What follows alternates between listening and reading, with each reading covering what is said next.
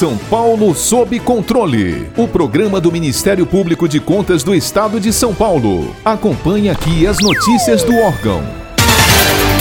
sancionada em 14 de agosto de 2018 pelo então presidente da República Michel Temer, a Lei Geral de Proteção de Dados, dois anos depois, passou a vigorar no último dia 18 de setembro. Entretanto, as penalidades pelo descumprimento só passarão a ser aplicadas em agosto de 2021, ou seja, as instituições possuem pouco menos de um ano para se adequarem às novas regras. Com o objetivo de garantir mais segurança e transparência às informações pessoais coletadas por empresas públicas públicas e privadas, a LGPD criou regras para a coleta, o armazenamento e a manipulação dessas informações. A proteção de dados valida o direito fundamental à privacidade do cidadão consumidor brasileiro, que agora, garantido por lei, poderá ou não consentir com o tratamento de suas informações pessoais. Porém, como toda regra, a Lei Geral de Proteção de Dados também elenca algumas exceções do chamado legítimo interesse, onde o consentimento do indivíduo para o manejo de seus dados não se faz necessário, por exemplo, no caso de questões relacionadas à proteção de crédito. Para compreendermos um pouco mais o assunto em voga sob o olhar principiológico, convidamos o ex-desembargador do Tribunal de Justiça do Rio Grande do Sul, professor da Escola de Direito e coordenador da especialização em Direito Público da PUC do Rio Grande do Sul, jurista com profundas pesquisas nos campos do direito constitucional e dos direitos fundamentais, Dr. Ingo Sarlet.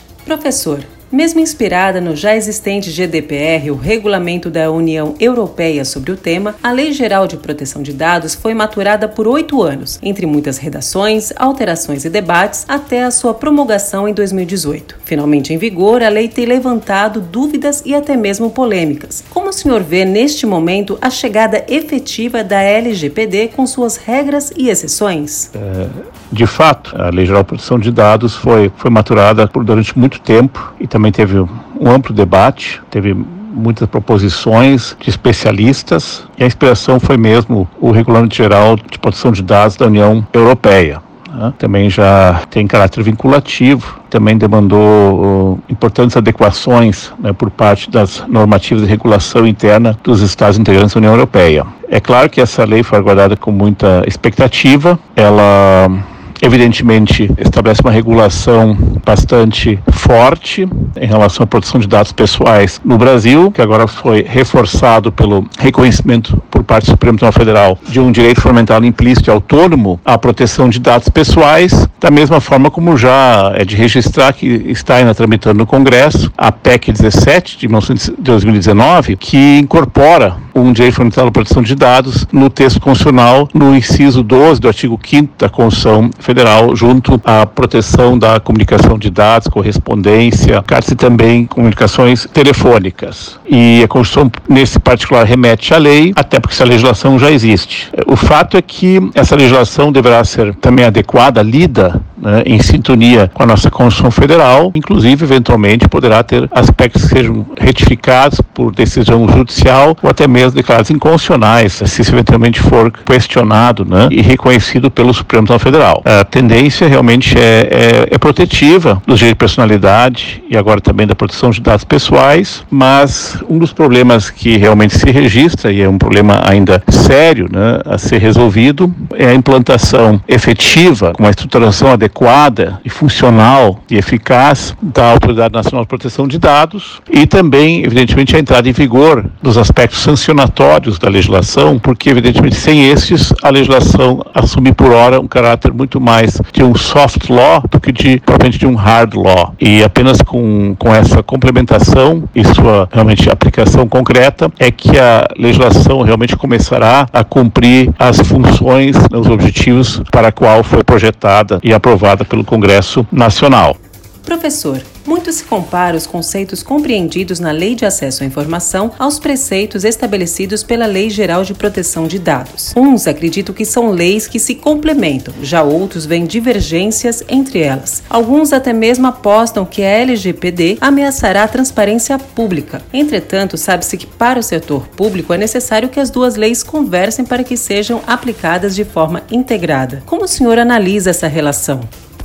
É claro que há pontos de contato importante entre ambas as leis, assim como entre estas e o Marco da Internet, e até mesmo outros diplomas normativos, dentre os quais o Código de Proteção do Consumidor, mas também o Estatuto da Criança e do Adolescente, com normas bastante protetivas dessa classe, desse segmento vulnerável da nossa população, mas também é claro que há algumas colisões, algumas tensões. Né? Primeiro, a necessidade de uma leitura sistêmica, né? sistemática desses diplomas, no sentido que eles se realmente se complementem, mas não entrem em choque. Isso vai também demandar uh, ajustes em concreto, né? um papel muito importante da jurisprudência quanto a isso, de fazer também essas correções, esses ajustes, essas leituras harmônicas. E de fato, é claro que a lei de, a lei de geral proteção de dados tanto reforça o mandamento de transparência e publicidade dos poderes públicos, né? que inclusive é um dever de natureza constitucional e é por isso que veio também a lei de acesso à informação para regulamentar concretizar esse mandamento constitucional de forma mais efetiva, mas de fato há também essa dificuldade de uma conversa harmonizada entre as legislações. Com isso, está posto esse desafio, inclusive porque eh, há também exceções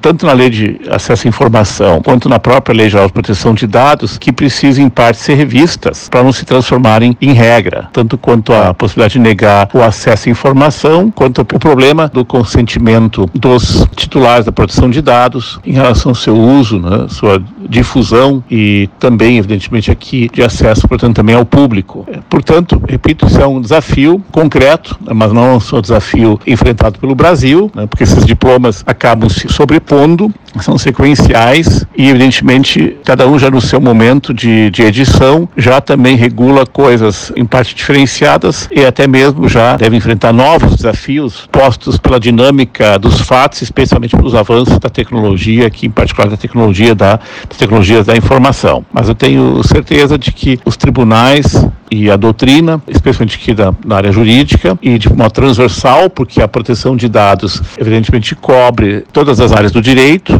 e, portanto, também a sua limitação, a restrição dessa proteção de dados também impacta, de acordo com cada caso, todas as áreas do direito, que os direitos fundamentais do cidadão vai ser um permanente desafio de atualização também da leitura, da compreensão, da aplicação desses diplomas eh, em conjunto e sempre de modo complementar, de reforço recíproco. A LGPD diz que o tratamento de dados pessoais só poderá acontecer mediante uma base legal para fazê-lo. Ao todo, a lei estipulou 10 bases legais para o amparo de tal atividade. Dentre elas, duas são consideradas importantes pilares para todo o arcabouço legal: o consentimento e o interesse legítimo. Professor, o que podemos entender sobre consentimento? É um cheque em branco? E como saber se um interesse realmente é legítimo? Eh, resumidamente, posso afirmar que a chamada autodeterminação informativa, que por sua vez é fundada no princípio autonômico e, ao fim e ao cabo, na própria dignidade da pessoa humana, ela representa justamente diz respeito à, à possibilidade, à prerrogativa de cada pessoa, cada indivíduo cada sujeito de direitos é conformar e autodeterminar e construir a sua própria trajetória. E é claro que isso também diz respeito à proteção de dados pessoais, onde a autodeterminação informativa justamente representa a liberdade né, e o direito de cada um decidir em princípio, sobre a captação, o uso e difusão desses dados pessoais e, portanto, também a proteção dos mesmos pelo poder público e o respeito por parte de terceiros, pela comunidade, evidente por outros particulares. Também existe aqui uma principiologia né, portanto, que informa, que preside, que orienta todo o sistema de proteção de dados né, e também da proteção da personalidade, nas suas diversas manifestações, no sistema normativo jurídico constitucional brasileiro, mas também, evidentemente, em outros, outros países. Também é importante frisar que o consentimento, a exigência de consentimento a necessidade de consentimento não é absoluta, aliás, em lugar nenhum, é por isso que há, há exceções, né, porque há exceções necessárias, até para a proteção e promoção de outros bens eh, jurídicos, outros direitos, outros princípios, inclusive do acesso à informação, como já referido eh, na resposta à pergunta anterior, mas também não é possível e não se admite que esse, esse consentimento seja tido como permanente, como um cheque em branco. Também aqui há limitações a serem respeitadas e que constam também da legislação e algumas já estão sendo inclusive construídas e até já foram construídas pela própria jurisprudência. Também aqui nós temos a conexão com o interesse legítimo, a persecução do interesse legítimo, que também é uma base jurídica da proteção de dados de modo geral. Até porque os dados pessoais, de um modo, formatam a própria identidade pessoal, como disse, protegem também a dignidade humana, o direito de personalidade, até mesmo outros direitos fundamentais, especialmente o livre desenvolvimento da personalidade, e, portanto, também a consecução do interesse legítimo é orientada, em alguns casos, evidentemente, pelo interesse coletivo, por outros princípios pela proteção e promoção de direitos fundamentais eh, de terceiros e, é claro, mas sempre obedecendo aos parâmetros da proporcionalidade eh, naquilo que se passa a restringir a proteção de dados pessoais e até mesmo também relativizar o consentimento, que em princípio é a regra de qualquer sistema de proteção de dados pessoais. Para ficar por dentro de outras notícias do Ministério Público de Contas de São Paulo, siga-nos nas redes sociais ou acesse o site www.mpc.sp.gov.br.